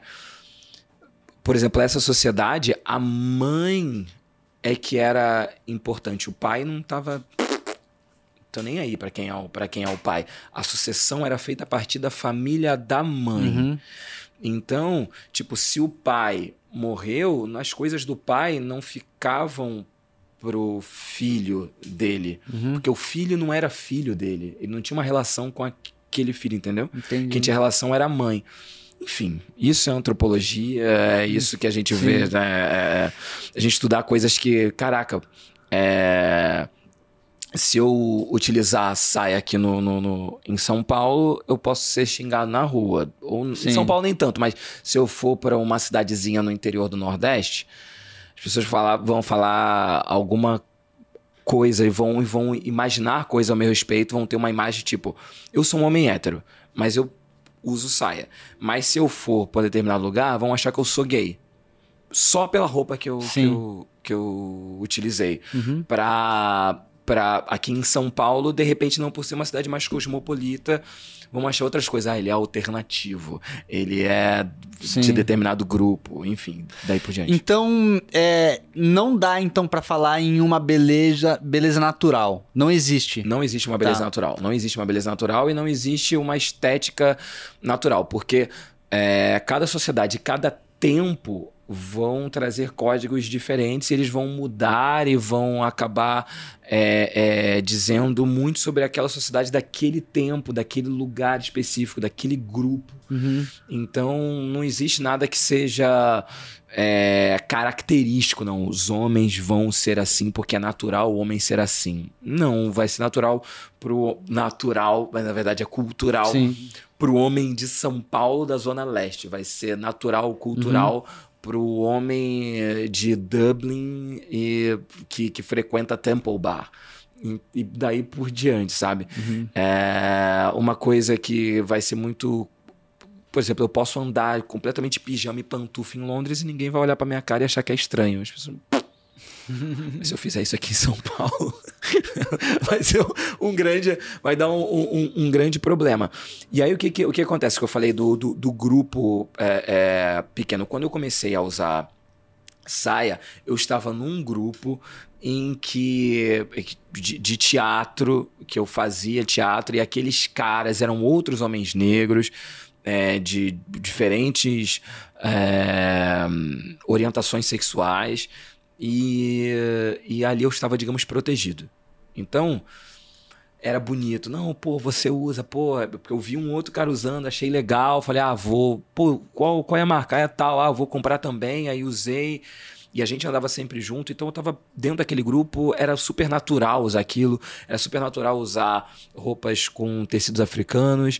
É, foi, um- foi o período em que eu comprei mais camisas de tecidos africanos, inclusive quando eu estava andando com esse grupo. Então, se eu me sinto protegido ali, eu vou usar. Um cara, de repente, da Faria Lima, que usa uma determinada estética de, de, de vestimenta, ele pode até ter o desejo de utilizar um outro tipo de roupa, usar mais cores, usar uma roupa mais larga, um oversized, usar um, ah, sei lá, qualquer outra coisa que ele de repente achou muito interessante, mas ele não vai usar porque ele não vai se sentir seguro ali. Sim. É, porque você pode utilizar é, é, a roupa para para várias coisas, ou para afrontar, Sim. ou para se As afirmar. intenções podem variar. É, você pode para afrontar, para se afirmar, para se defender, para para se esconder. Por isso que não tem certo ou errado, porque vai depender do que você quer passar. Né? Exatamente. Às vezes eu quero me esconder, então eu vou me vestir igual a todo mundo. Sim. Sim. né? sim, tipo uma bom. foto da, da, da, da XP. Tipo, todo mundo com aquele coletinho, você não consegue. Pô, onde é que eu tô nessa foto? Ah, tô aqui. Tipo, você vai demorar. Mas se você aparecesse eu ali no meio, com a minha jaqueta amar- amarela ali no grupo, você. Cadê o Ernesto? Pá, aqui na Que foto. é uma coisa entendeu? também no futebol, que você tem isso, né? O uniforme é uma. Isso um te- senso de pertencimento ali de um grupo, né? Completamente, até de, de defesa, muitas é vezes. verdade, de defesa. De defesa, é. Tipo, ah, você tá com a camisa do time, não. Você fala por. Por exemplo, eu fui para um jogo aqui, Fluminense São Paulo. Aí eu tava com, com a camisa do Fluminense, e quando eu vi um outro caso do Fluminense, eu colei nele. E aí a gente foi e colocou. Daqui a pouco a gente não se conhecia, tava andando num grupinho, assim, até chegar ao estádio. Então, você você identifica na, na, na hora. É, Né? Então é muito, é muito característico do grupo. Como você se sente, então vai depender muito se. Ah, eu tô com a minha autoestima em dia. Então a roupa ela vai, demo- vai demonstrar. Vai demonstrar isso. Eu vou conseguir expor a minha personalidade, a, a, a estética que eu gosto de, de representar, porque eu não vou ter problemas se alguém chegar e falar, tá feio. Ah, tipo, pô, que coisa horrível, né? Tá zoado, sabe? Eu vou falar, problema seu, eu tô nem aí. Esse né? tipo de debate eu eu acho que é muito importante é, a gente ter na moda masculina, porque as pessoas veem ainda, eu acho que principalmente na moda masculina, de, um, de uma trajetória de julgar muito e buscar compreender pouco. Porque quando você começa a refletir isso, que a roupa, ela, você te- pode ter vários motivos de usar uma, que nem a gente estava falando agora. Você pode usar por pertencimento, por fazer parte do grupo, ou por querer se posicionar em relação ao assunto. Eu acho que quando você começa a entender por que cada pessoa está usando, você para de julgar tanto. E, e e esse tipo de julgamento é aquilo que a gente estava falando. As pessoas às vezes acham que uma coisa que é cultural é natural, mas não é. Não é. É uma coisa que se criou e que o que se criou pode se desconstruir da mesma maneira. Esse conceito de você ter masculinidades no plural e não apenas no singular. Não é uma coisa. Ser masculino é isso. Não. Ser masculino pode ser meu, infinitas coisas. Muitas, muitas, muitas, muitas, muitas coisas. E é, é, é, é muito interessante, é muito legal ser de um tempo, participar de um momento do, do- da história em que os homens estão começando a, a, a perceber que não existe apenas uma masculinidade que é, a- hegemônica e que prende tanto e acaba sufocando tanto tantos homens, sabe? O cara pode ser aquilo, se ele achar que é, ele é aquilo, ok, sentiu a vontade, seja isso, mas ele pode ser outras coisas e ele vai encontrar outras pessoas que vão ter uma característica próxima dele, né? Você nunca vai estar sozinho, você nunca vai ser Mas o agora cara. me surgiu uma dúvida. Quando você abre o leque de masculinidade e aí passa a não ter, não ter barreira, o que que é a masculinidade? Entende? O que Eu que ela é? Eu acho que é uma, uma pergunta interessante, é só que eu nunca tinha Porque você abre a masculinidade, existem várias masculinidades. Sim. Então, tipo, meio que tudo pode. Mas então o que que é a Vou masculinidade? falar a minha opinião, É tá? não existe, um, não, não existe um conceito, mas vai, fala. vai A, a fala minha opinião é que é uma coisa que é muito individual. É, por exemplo, que nem é- você vai, não é um conceito fechado que nem água. A água é água.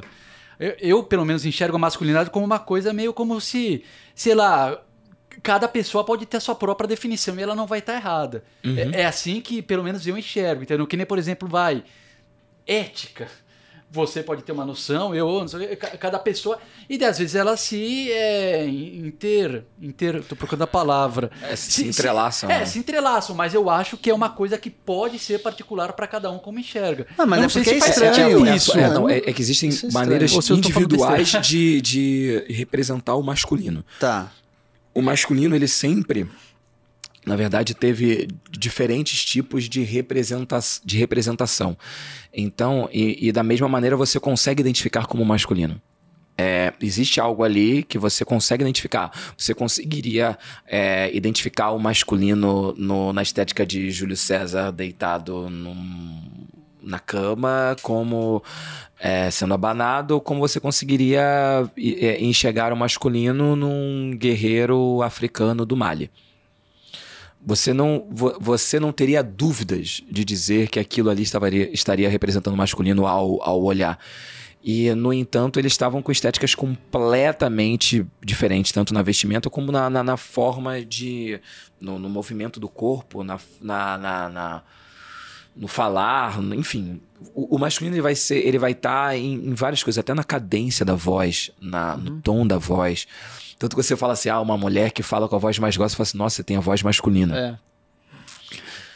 né? E o- o- uma outra coisa, não quer dizer que você também não possa ter dentro da, do, mesmo você sendo hétero, você vai, vai ter cara- características de feminilidade na sua no seu ser, no seu comportamento. Mas agora, o que, que é representar a, a, a, a masculinidade? A masculinidade é uma coisa muito etérea, muito é, muito não palpável. Você não consegue muito, muito pegar. É só o sentir-se masculino. Mesmo você sendo uma pessoa, por exemplo, um cara que, que chamam de POC, por exemplo, né? Uma, um, um, um, um homem gay com características mais feminilizadas. Tá. Ele pode se sentir masculino e representar o masculino da maneira dele, porque ele nunca, ele não vai dizer pra você que ele é uma mulher trans. Ele não, eu sou um homem. E você não vai poder discutir, não vai poder discutir Enfim, isso. mesmo que você abra o existe uma- leque, masculino é se identificar com o homem. com um homem, com o masculino. É, Ponto. é isso. Boa, Ponto. E a maneira numa- como, como você vai representar isso, aí é muito particular. Porque você pode hoje, como você tem um leque de masculinidades, você pode misturar elas. E tá tudo bem. Por que, que as pessoas se sentem tão ameaçadas com essa abertura? Algumas pessoas, né? Porque as pessoas se sentem ameaçadas com a abertura da, da possibilidade de masculinidades, né? É porque é uma. é- Não, assim, não como, pode. assim como eu tava falando do, do racismo como uma estrutura de poder, o, o masculino é uma estrutura Também. de poder. é, é. Então, a partir do momento que você abre, você, Você ameaça a você- posição. Você, você ameaça a posição É, daquele que está hegemônico. Por exemplo, eu, como um, um, um homem negro, por mais que eu seja hétero, se eu ocupo é, uma, uma classe social mais, mais alta, é, eu nunca vou ser o hegemônico, porque eu sou um homem negro. E outras características vão vir é, atreladas a mim. Não porque eu, não que eu as tenha, mas vão colar Sim. elas em mim. Então eu nunca vou ser um homem completo. Um homem completo para a estética Sim. hegemônica. E, então, por mais que eu queira representar, eu esteja vestido com a roupa que vão dizer que é aquilo, movimento de corpo, qualquer coisa, Tudo que Tudo. você possa controlar. tudo que eu possa controlar esteja dentro da característica hegemônica, eu nunca vou, nunca vou ser considerado, nunca vou ser visto dessa, dessa maneira. Então, é quando eu falava que eu me vestia o mais próximo que eu podia daquela estética hegemônica, como uma forma de defesa, eu, eu chegava até um determinado ponto, né? Eu nunca ultrapassaria aquele, aquele ponto, porque não é possível, não é, não é viável. né? Por mais que eu estivesse tentando alcançar, mas nunca alcançaria.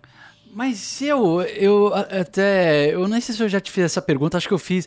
Mas eu sinto às vezes que o mundo está caminhando por uma coisa que seja mais. que seja menos com essa com essa questão cosmopolita, globalização, tudo. Muitos povos, muitas etnias, muitas raças, muitas é, muito mais liberdade de escolha de tudo. Sim. Eu sinto que a tendência, né, pelo menos a minha percepção, é que diminua os preconceitos como um todo. É, eu, eu vejo muita gente é, debatendo essa questão do, do, do racismo estrutural, patriarcado, livros falando assim, opa, mas quem disse que tem que ser patriarcado? Quem disse que é uma regra assim? Aham. Se a gente pensar, Estados Unidos, todos os presidentes foram homens. Então eu acho que isso tem muito a ver com o que você falou das pessoas se sentirem incomodadas, Silvio. É porque você começa a ter mulheres, a feminilidade tendo mais visibilidade, opa, os caras foram sempre presidentes. De repente o cara pode deixar de ser, entendeu? Mas eu sinto que cada vez mais, eu não sei se é uma coisa que talvez a nossa geração ainda veja, ou vai ficar para a próxima, mas eu acho que vai ser vai ter cada vez mais uma identificação como humano. Mais, É, no, mais amplo eu- e eu menos espero- as é, não. pequenas. Não, não, realmente espero que chegue lá. É, a, a, a luta é isso, né? Os grupos, né? As lutas identitárias, elas são por isso. É uma, é uma guerra de narrativa, em primeiro lugar, né? Então, e aí acaba e, é, reverberando também, acaba sendo também uma, uma batalha estética. Espero que a gente chegue nisso em que pouco importe, né? Mas ainda estamos muito, muito aquém. O caminho Tá ainda. no começo É, ainda. tá no da começo, o. Abriu caminho- consciência, né? É, tá- é um processo de abertura de É. consciência, mas é aquilo que a gente falou, vai da superfície. a- as coisas, essa consciência ainda tá muito na superfície, na É. conversa, no papo, mas um pouco na professor meu, uma vez, ele, ele desenhou no quadro, assim, uma coisa, um, um gráfico que eu achei, que eu levei para a vida e que eu, eu acreditei bastante nele. Que é assim, você tem duas linhas num gráfico assim, né? É, dois vetores, duas linhas que é uma é o conhecimento e a outra é a o comportamento da sociedade. O conhecimento, ele vai, digamos assim, a gente está aqui, né? O conhecimento, ele sempre ele caminha de forma retilínea, Sólido. de forma sólida, porque a partir do momento que você aprende uma coisa, você não, não perde aquele conhecimento, né? Tipo, ah, criaram a matemática, da matemática criaram, sei lá, a geometria, da geometria a física, não sei, enfim, Você tá Coisa- falando a nível de humanidade, de né? humanidade, Tá. humanidade, humanidade. Então o conhecimento, ele, ele, ele é retilíneo, né? De uma coisa que você criou aqui, uma teoria, aí a partir dessa aqui você aprimora ela, você tecnologia, você aprimora, né? Todo ano você tem um celular novo, mais tecnológico, melhor. Então é uma linha retilínea. Ao mesmo tempo, a sociedade é uma linha que também sobe, só que ela tem oscilações em ondas. Então ela é assim. Uhum. Então, dependendo. É, é- é- essa linha daqui de baixo é o Tempo. É o tempo. Aham. Então, dependendo do momento que a gente tá, a gente pode ter a percepção de que a gente está num momento de evolução da humanidade. E depois você tem uma- Retrocesso. um retrocesso. Na verdade, você não teve um retrocesso. É porque é, todo movimento de evolução de comportamento, você tem uma resistência Sim, do status quo, do padrão ali. do padrão. Daquele o momento. padrão né? sempre vai tentar resistir. Uhum. Porém, ele nunca vai, ele vai conseguir retroceder um pouco, mas nunca ao ponto em que já foi. Sim. Então você fala assim, nossa, eu adoro quando as pessoas falam assim, na minha época que era bom, É. era muito melhor. Você fala assim, A gente já cara, teve essa discussão. Cara, pensa bem Bom pra mesmo. quem? assim, bom pra quem? Bom pra o quê, né? tipo, era mais comum. é, por exemplo, vamos falar de, de questão de, de racismo. Se alguém me chamasse de macaco na escola na década de 80, é, eu criancinha, eu seria apenas uma briga de crianças ali e acabou. Uhum. Hoje, uma criança se chama outra de macaco na escola, aquilo vai para as redes sociais, vai virar um negócio, vai chamar Uhum. pai, vai ser não sei o quê, vão, vão investigar a vida dessa família, porque. Então. a- o xingamento foi o mesmo. Mas a reação e as consequências são diferentes. Isso mostra que da década de 80 para cá mudou. Sim. Então, assim, por mais que você sinta, nossa, quantas pessoas ainda continuam chamando gente de macaco Sim, nos No estádios, futebol. no futebol. Cara, eu fico, eu fico besta, cara. Então, Porque mas às olha a repercussão a que gente tem tá hoje, mas nem que a tinha. não Então mostra que a Realmente. gente pode estar tendo a percepção de que a gente está nesse momento aqui da onda. Sim. Mas nunca vai ser igual o que era aqui. Nunca, Nunca, nunca. vai ser igual. Então a, a, a sociedade de comportamento ele é assim. A- a- o, senti- a- o escândalo, ele já é sinônimo de crescimento, porque o- antes acontecia a mesma coisa e não era considerado não, era, escândalo. não era considerado um então, escândalo. quando você olha e fala, mano, isso daqui tá tudo uma selvageria, já é noção de crescimento consciencial, porque antes você Exatamente. vivia isso e não achava selvageria. Exatamente. Por exemplo, no caso da- das, das mulheres, é. Caraca, como uma é, mulher, é, é, num determinado momento, a luta era para entrar no mercado de trabalho. E hoje em dia você fala assim: caraca, nossa, ainda tem muita coisa para as mulheres evoluir, para né, pra conseguir evoluir. Nas... Sim. Sim, mas você já vê mulheres, digamos, sendo CEO, como a gente falou aqui da Rachel Maia, é, ou, ou em, em cargos de liderança. Já tivemos presidente. presidente, né? Entendeu? Então, Hoje é comum ter candidatas, Candidatas, no plural, não uma mais, é, né? Você candidatas, né? Você vê agora, se tinha um, duas, tem duas candidatas. Você vai falar, é o ideal? Não. Pode melhorar? Pode muito. Mas você tem que olhar historicamente o que que. é, o que que, o que que acontece, né? Digamos, era, era comum você ir ver na praça pública um enforcamento Uhum. no final do século XIX, até o final do século XIX.